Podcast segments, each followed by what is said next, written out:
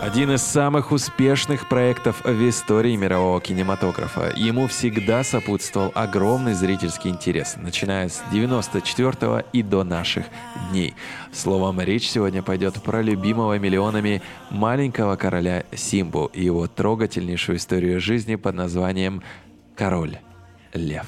Если весь мир на тебя плюет, ты можешь взять да и плюнуть на него. Меня учили иначе. Тогда тебе придется учиться заново. Повторяй за мной.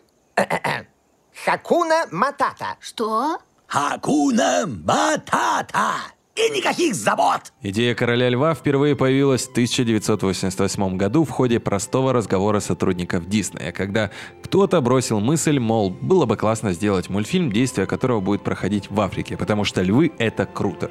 Вот так и появился «Король лев», да? Все гениально просто. Уже через месяц на эту тему был написан сценарий, хотя изначальная версия фильма сильно отличалась от окончательной.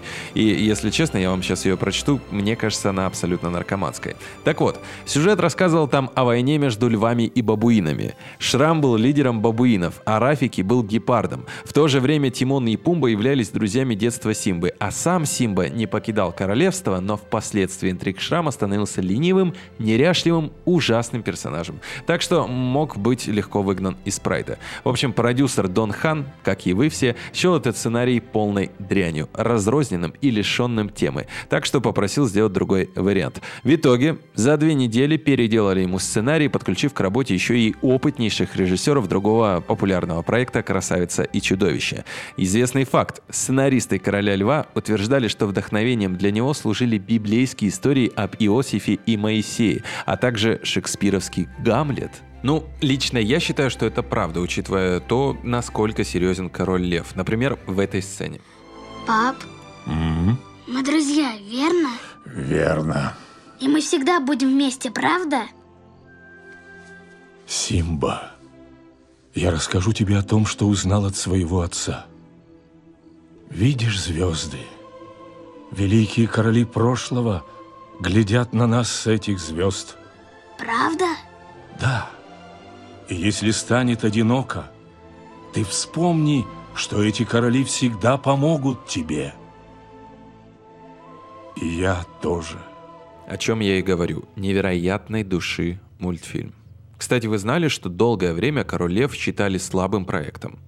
Например, в то же время снимался «Покахонтас», и многие думали, что именно этот фильм будет более престижным и успешным. Даже сами сценаристы не особо верили в «Короля льва», говоря, что история не очень хороша или что-то в стиле «я не знаю, кто будет его смотреть». Тем не менее, к мультфильму было привлечено огромное количество людей. В общей сложности более 600 художников, аниматоров, техников принимало участие в создании «Короля льва». Аниматоры персонажей изучали поведение реальных животных, а студия даже наняла известного эксперта по дикой природе. Он и консультировал всех по поведению львов, да и других животных. Ну и, конечно, создатели проекта посетили некоторые страны Африки, в том числе и Кению, чтобы все-таки собственными глазами понимать, как должна выглядеть саванна, а не только из документальных фильмов. Кстати, земли Прайда, в том числе всем известная скала, были нарисованы на основе Кенийского национального парка, посещенного командой фильма. А теперь о самом трогательном сюжетном ходе «Короля льва». Я даже думаю, что он тяжелее, чем весь фильм «Титаник». Послушайте тот самый незабываемый момент и поревите. Полезно. Пап? Пап, вставай! Ну вставай же! Пап! Идем домой!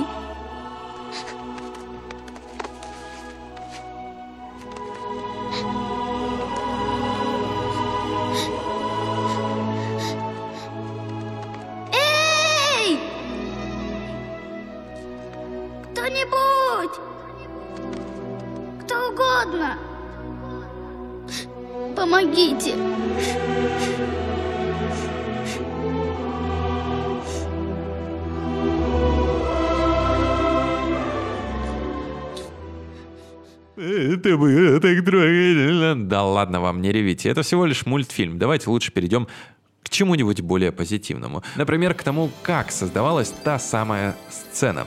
Многие догадываются, что в 94-м компьютерные технологии еще не были так развиты, поэтому, чтобы нарисовать, как бежит стадо антилоп, пять специально обученных аниматоров потратили более двух лет, создавая всего-то двух с половиной минутную сцену. Это первый раз, первая сцена в истории мультипликации, когда была показана смерть персонажа. До этого лишь только упоминалось о ней. Кстати, это я еще не упомянул про название, а они менялись постоянно. Сначала было «Король Калахарин». Представляете, если бы так назывался мультфильм? Ужас. Потом сменилось на «Царь зверей». Затем на «Король джунглей». Но когда создатели доперли, что все-таки в джунглях в большинстве своем львы-то не водится, они решили назвать мультфильм проще. «Король лев».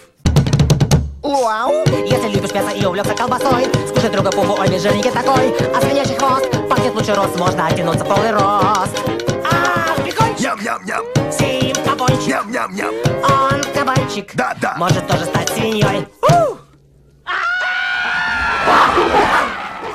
Немного о создателях. Режиссерами стали Роджер Аллерс и Роб Минков. Может, вам это ни о чем и не говорит, конечно, но Роб Минков э, был режиссером Стюарт Литла, причем как первой, так и второй части, а Роджер Аллерс был режиссером э, и сценаристом сезона «Охоты». В общем, крутые ребята, и старт в их карьере, конечно же, начался с короля льва.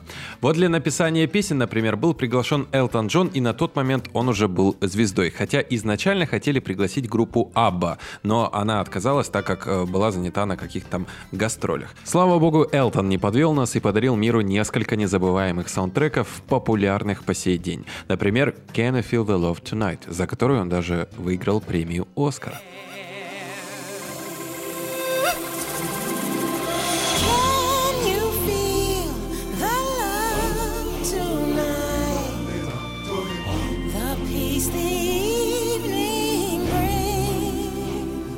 Да и второй композитор фильма Ханс Циммер создал настолько обаятельную музыку, что и он тоже забрал домой заветную статуэтку. Это я молчу, что фильм также получил еще три премии «Золотой глобус» и три премии «Грэмми». Жаль только вот, что множество написанных Элтоном песен для фильма в итоге не вошли, а утвердили только всего лишь пять. Одна из наиболее известных написанных, но не включенных песен Warthog Rhapsody, которая была впоследствии заменена песней Акуна Матата. И не зря, потому что именно Акуна Матата стала неповторимым хитом на все времена, а в Rhapsody мало кто вообще знает. Кстати, как она звучала? Your guide must be this rhapsody. Да, я тоже считаю, что очень похоже на Акуна Матата, но на самом деле совершенно иная песня. Я нашел такой момент просто. Дело в том, что у каждого саундтрека было 15 версий. Потом садились режиссеры, сценаристы, продюсеры все вместе в круг и выбирали, какая из версий больше подходит и какая лучше. Я лично рад, что все-таки выбрали Акуна Матата. Настало время рассказать что-нибудь из желтухи про Дисней. Как вы думаете? Ладно, поехали. The Lion Sleeps Tonight – один из самых популярных саундтреков мультфильма «Король лев». На самом деле был написан Соломоном Линдой из Южной Африки, и сделан это еще в 1939 году. Только вот спустя 65 лет семья а, Линды подала иск на взыскание авторских вознаграждений в размере полтора миллиона долларов. Ну, конечно же, компания Disney там возмущалась и так далее, но тем не менее они заключили некий контракт, по которому а, их семья получила честные свои денежки. А вот только сколько не разглашается.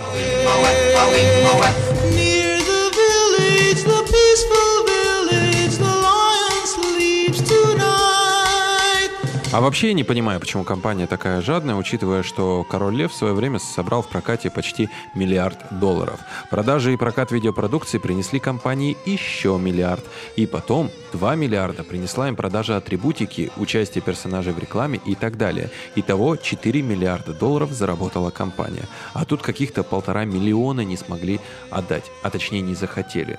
Но это ведь жадность. Также стоит добавить, что «Король лев» был самым кассовым анимационным фильмом, пока его не превзошел в поисках Немо в 2003 Затем рекорд побил «Шрек 2», «Ледниковый период 3», «История игрушек 3», зато в 3D переиздании 2011 года «Король лев» превзошел всех, ну, разве что кроме «Истории игрушек 3». Зато он остается самым кассовым фильмом среди рисованной анимации. Сейчас уже мультфильмы, как говорят, не те. А если говорить вообще про все мультфильмы и кассовые сборы, то первое место занимает «Холодное сердце», потом «Суперсемейка 2» и так далее. Там уже не так интересно. Что это было? Погода. Необычная. Ты согласен? Да, вроде ветер поменялся. А, перемены — это хорошо. Да, но это очень сложно. Я знаю, что надо сделать, но, вернувшись, я столкнусь с моим прошлым. А я так долго от него прятался. Ай! За что это ты меня? Это не важно. Все уже в прошлом. Да, но болит до сих пор. О да, прошлое причиняет боль. Одно из двух. Можно или от него прятаться, или извлечь урок. А, усвоил? Как ты поступишь? Ну и еще немного странных, в кавычках, совпадений. В 60-х годах было выпущено известное ныне японское аниме «Белый лев Кимба». Так вот, многие персонажи очень даже похожи, да и некоторые отдельно взятые сцены почти идентичны. Мэтью Бродерик, например, озвучивавший Симбу, вообще считал, что работает над ремейком Кимбы, так как был знаком с оригиналом. Но официальная позиция Диснея в том, что любые подобия являются совпадением. Йосихиро Симидзу, представитель компании, создавшей Кимбу, опроверг слухи, что их студии было заплачено Диснеем, но объяснил, что отказ подавать в суд был вызван тем, что Цитирую, «Мы небольшая слабая компания, в любом случае оно этого не будет стоить. Адвокаты Диснея одни из лучших в мире, так что мы заранее проиграли». Протесты вызвала еще одна сцена, где взрослый Симба ночью падает на траву, там показывается полет листьев и пыли, и все это дело складывается в слово, напоминающее секс. Как утверждает активист Дональд Вилдман, это сообщение воспринимается на подсознательном уровне и предназначено оно для того, чтобы возбудить сексуальное влечение. Представляете, насколько заморочены американцы. Однако, аниматоры фильма пояснили, что слово должно читаться как SFX, сокращение для слова спецэффекты, и планировалось как невинная подпись команды, работавшей над спецэффектами. Лично я прочитал, когда пересмотрел эту сцену специально, действительно как секс. Ну ладно, по неподтвержденным данным, изначальная версия мультфильма, которую показывали в день премьеры, содержала в себе еще несколько таких подобных странных сцен, которые были потом вырезаны, либо укорочены в окончательной версии. Симба, ты глубоко разочаровал меня. Я знаю. Ты едва не погиб. Ты намеренно меня ослушался. И к тому же ты подверг риску Налу. Я просто хотел быть смелым, как ты.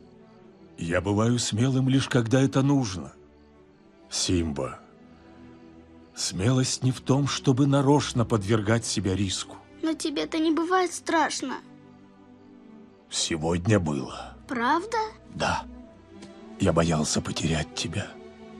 О, значит, даже короли могут бояться. Угу. А знаешь что? Что? Кажется, гиены напугались сильнее. Перед твоим папой все трепещут, детка. Иди сюда. О, нет, нет! А, попался!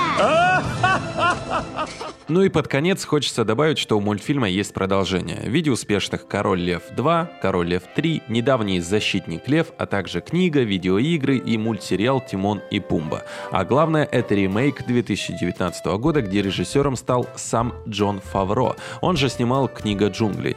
По его задумке, мультфильм «Король Лев» будет смотреться совершенно иначе, если он станет анимационным фильмом.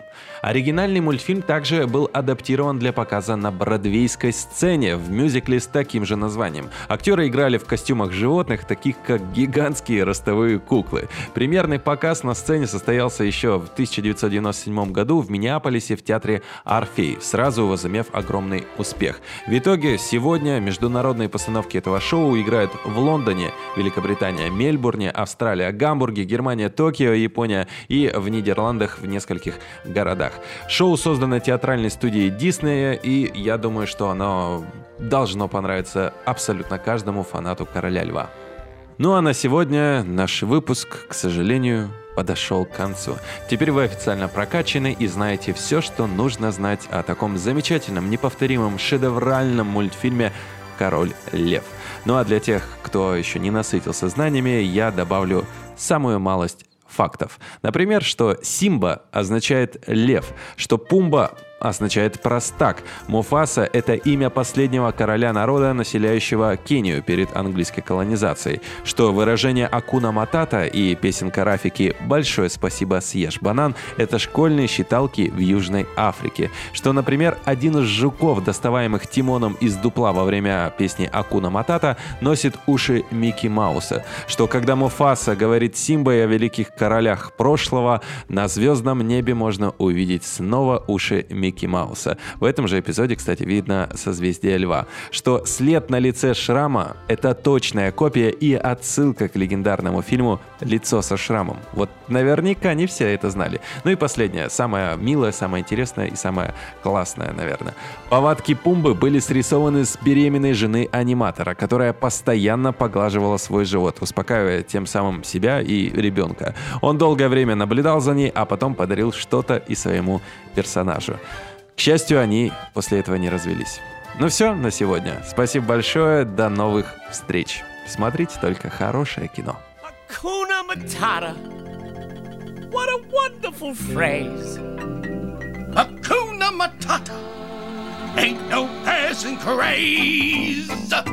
It means no worries for the rest of your days.